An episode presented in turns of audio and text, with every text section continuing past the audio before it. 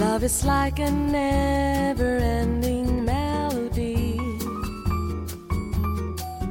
Always 嗨，各位同学，大家早上好，我是姚老师，欢迎来到今天这一期的英语口语每日养成。在今天这期节目当中呢，我们就会来学习来自《绝望的主妇》第一季第二十一集当中的英文台词。那么首先的话呢，先请各位同学来听一下这样一段话。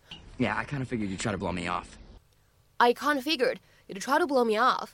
我就知道你想打发我走。I kind of figured you'd try to blow me off.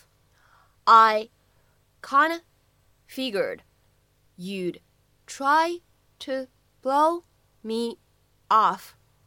那么在这样一段话当中呢，我们需要注意哪些发音技巧呢？第一处，you'd try 放在一起的话呢，会有一个不完全爆破的处理。那我们此时的话呢，应该读成 you'd try，you'd try，you'd try。好，然后呢，再往后面看，看第二处发音技巧。当 try 和 to 放在一起的话呢，它会有一个美式发音当中独有的闪音的处理。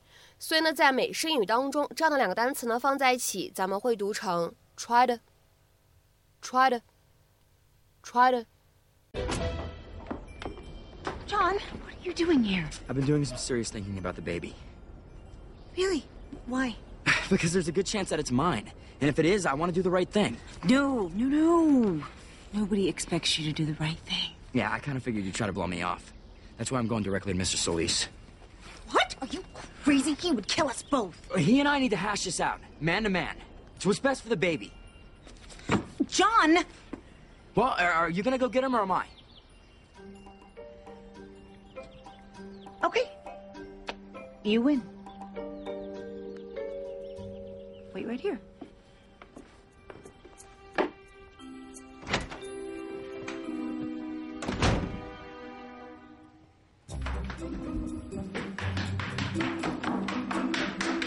好，那么讲完了发音技巧，下面呢，我们来看一下，来学习一下这样一个短语，叫做 blow somebody or something off。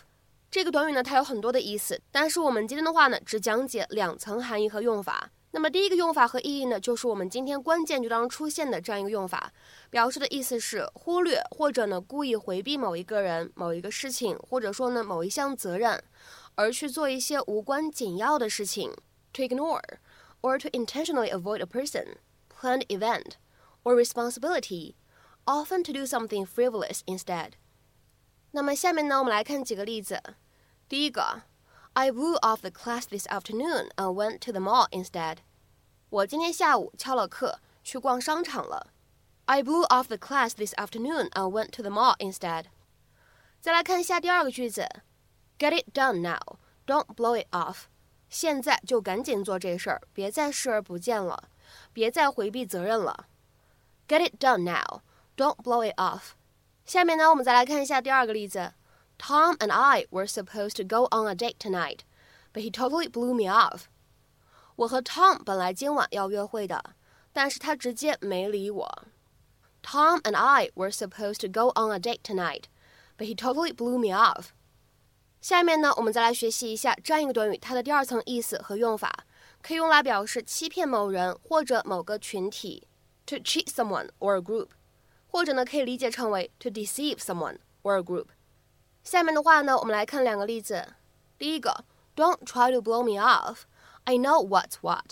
别想骗我，我知道孰轻孰重，或者说呢，我知道事情的轻重缓急。Don't try to blow me off. I know what's what. 再来看一下第二个例子。Ever since Ted found out I have money. I get the feeling that he's trying to blow me off. 自从 Ted 发现我有钱以后，我就老觉得他想骗我。Ever since Ted found out I have money, I get the feeling that he's trying to blow me off. 那么在今天节目的末尾呢，请各位同学尝试翻译下面这样一段话，并留言在文章的留言区。